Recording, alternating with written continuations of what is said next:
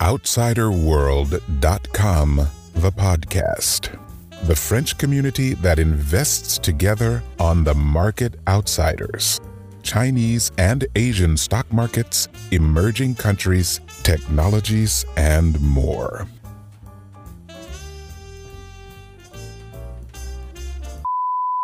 Attention, message important. Ce podcast ainsi que les avis qui y sont exprimés ne constituent pas des conseils financiers ni des conseils en investissement. Nous déclinons toute responsabilité pour garantir l'exactitude, l'exhaustivité ou la pertinence des informations. Investir comporte des risques, les décisions que vous prenez ne relèvent que de votre propre responsabilité. Avant d'investir, informez-vous auprès des institutions financières fiables telles que l'AMF, l'autorité des marchés financiers. Bonjour tout le monde, voici le troisième podcast dédié aux investissements sur les marchés chinois. Euh, tout d'abord, désolé pour mon manque d'activité dernièrement et euh, d'investissement. Euh, j'ai été assez pris avec le boulot et mon déménagement. Donc c'est un retour à la normale, mis à part peut-être l'acoustique, avec la disposition actuelle de la pièce. J'essaierai donc de corriger ça au fur et à mesure et de nouveau tenir une fréquence assez régulière de mes podcasts. Donc, mis à part cela, alors bien que de nouveaux membres continuent de s'inscrire au compte-gouttes, euh, les échanges sur le forum sont un peu moins actifs, euh, que cela soit via les présentations pour les nouveaux venus ou encore euh, les sujets de discussion. N'hésitez pas à partager notre communauté autour de vous, de votre réseau via le bouche à oreille ou encore à travers d'autres médias comme les réseaux sociaux. Ça permettrait de donner un coup de pouce pour pouvoir faire grandir ensemble notre communauté de manière pérenne et donc de pouvoir échanger et partager un maximum d'informations sur les investissements euh, à l'étranger sur une place centrale. Donc, euh, malgré un petit ralentissement en termes d'échanges sur le forum, euh, je vois que le nombre de visites ne cesse de croître, ce qui est plutôt donc positif. Et je vous remercie donc encore une fois pour l'aide et le soutien dans la création de, de cette communauté. Donc, c'est tout pour cette petite introduction. On va désormais commencer à aborder le sujet du jour pour ce podcast. Donc euh, la dernière fois, on a pu voir une présentation euh, succincte des secteurs d'activité et des domaines d'activité stratégiques que composaient euh, principalement les trois places boursières. puis nous avons commencé une première introduction aux ETF, sujet que nous aborderons principalement aujourd'hui. Alors si on reprend la définition officielle de l'AMF, l'autorité des marchés financiers, un ETF qui est l'acronyme de Exchange Traded Fund, également appelé tracker, est un placement cherchant à, suivre le plus fidèlement possible l'évolution d'un indice boursier à la hausse comme à la baisse. Les ETF sont des fonds d'investissement émis par des sociétés de gestion et agréés. Ils ont pour particularité, contrairement aux autres fonds, d'être cotés en continu, c'est-à-dire qu'ils peuvent être achetés ou vendus tout au long de la journée. Comme pour les actions, vous passez votre ordre de bourse auprès de votre intermédiaire financier et maîtrisez le prix de l'ordre. Comme pour les placements collectifs, la société de gestion et le dépositaire vérifient les achats et ventes des titres du fonds. Alors, euh, c'était la définition du coup de l'AMF. Pour voir la définition plus complète, je vous invite à aller voir directement le site officiel de l'AMF euh, si vous souhaitez en savoir plus sur les ETF.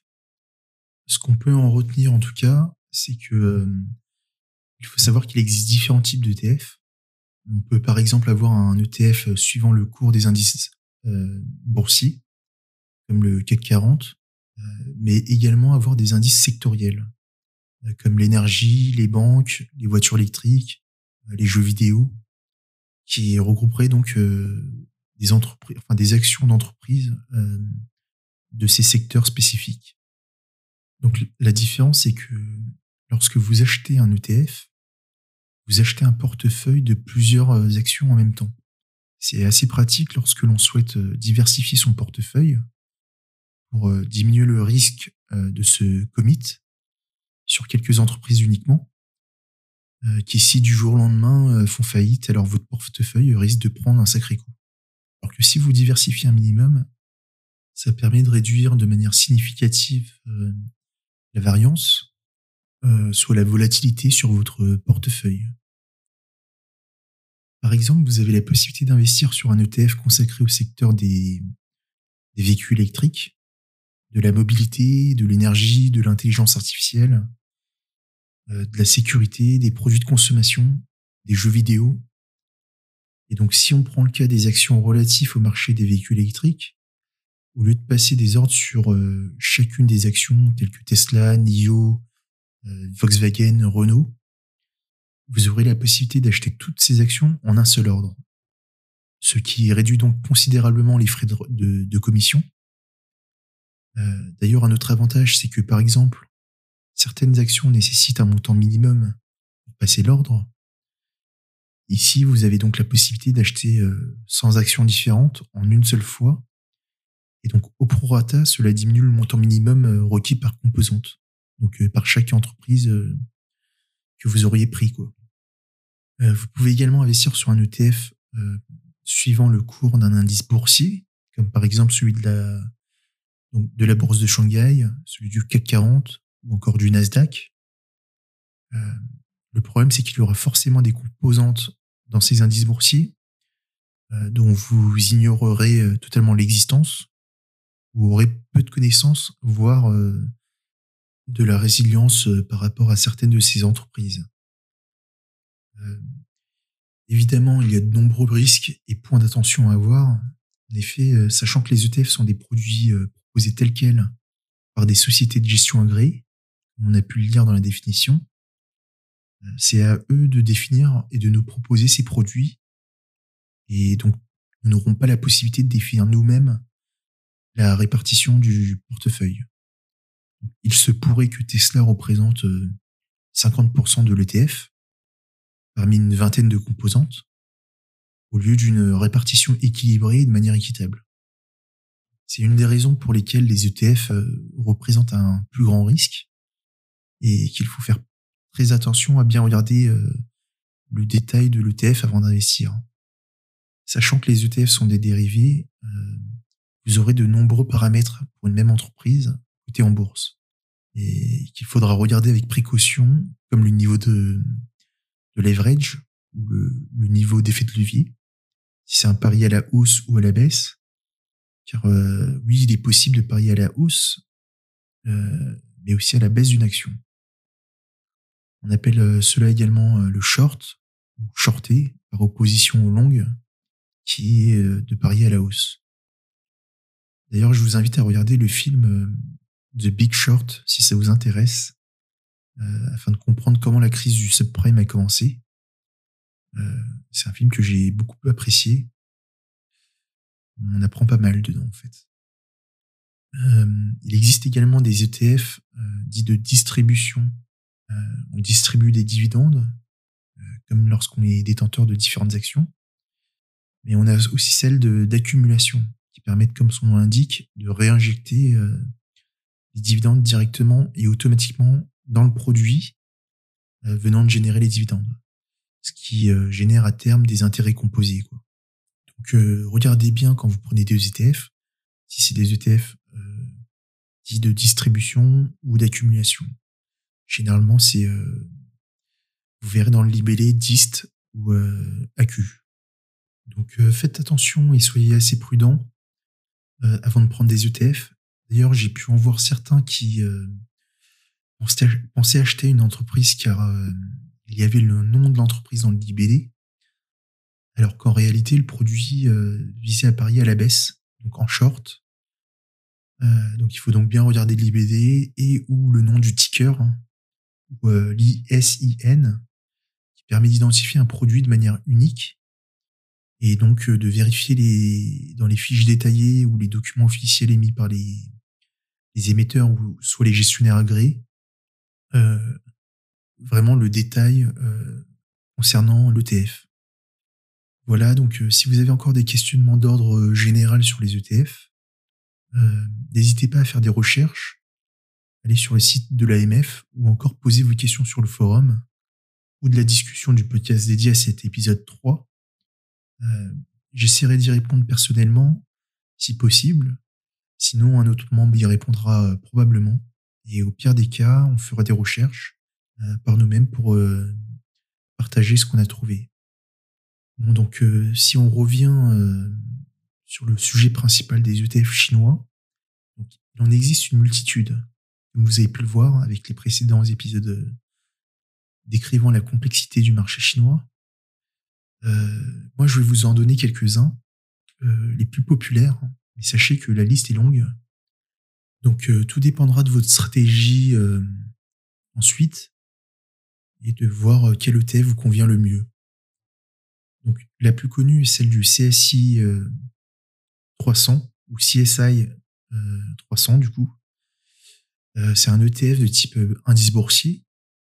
Elle consiste à représenter les 300 plus euh, larges et liquides actions de type A-shares du marché chinois, donc listées sur Shenzhen et Shanghai.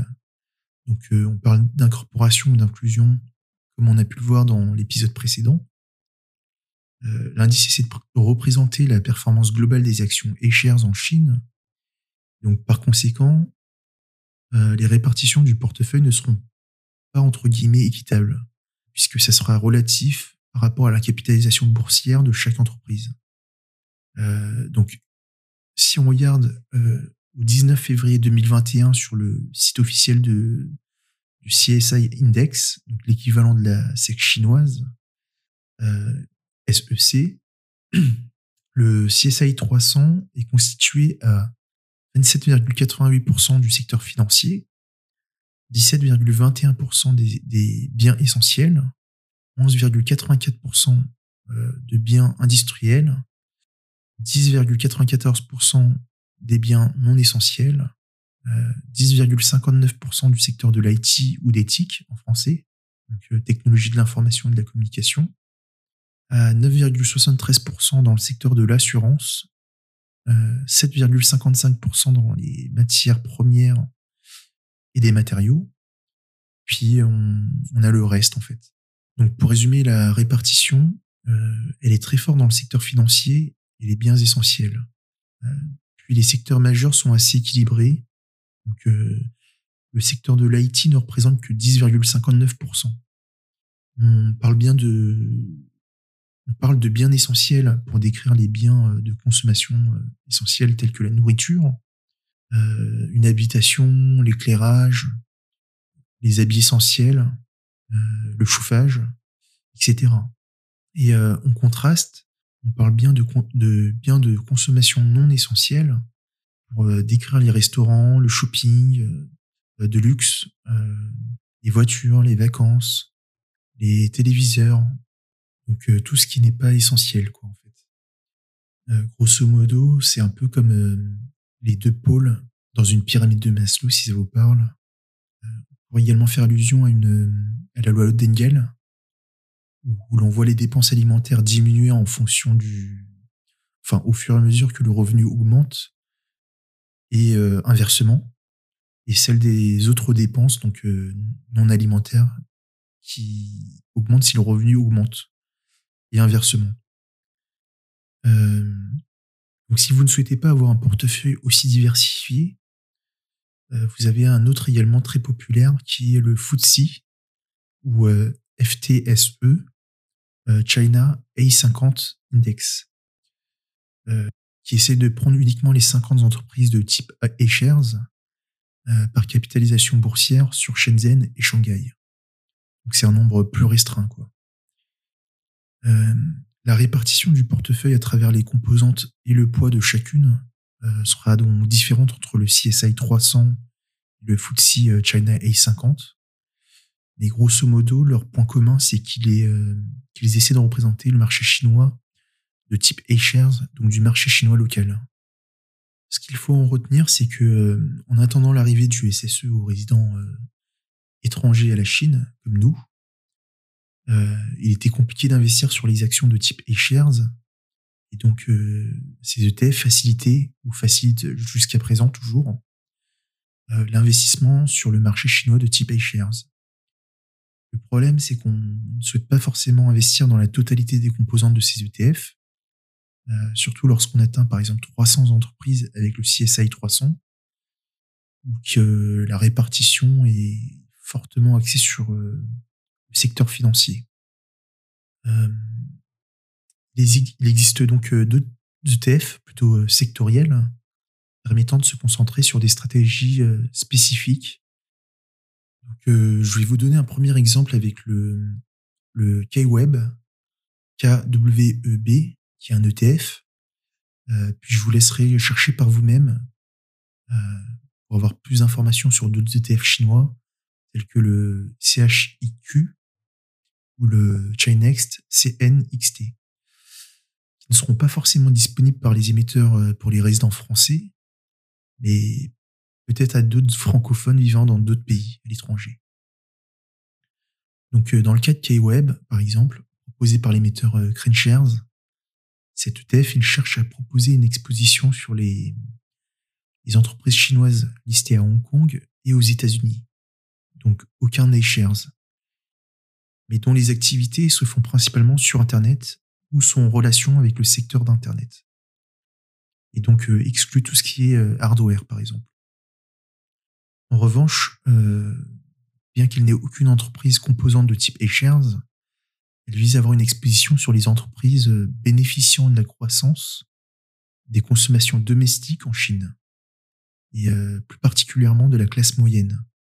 Donc l'ETF K-Web sera donc par exemple un équivalent des entreprises réunissant l'équivalent des GAFAM, pardon, des GAFAM chinois, soit les géants du web, tels que Google, Apple, Facebook, Amazon, Microsoft, en version chinoise, quoi avec par exemple Tencent, Meituan, euh, Alibaba, Baidu, etc.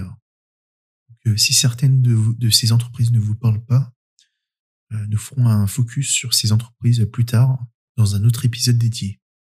Donc voilà.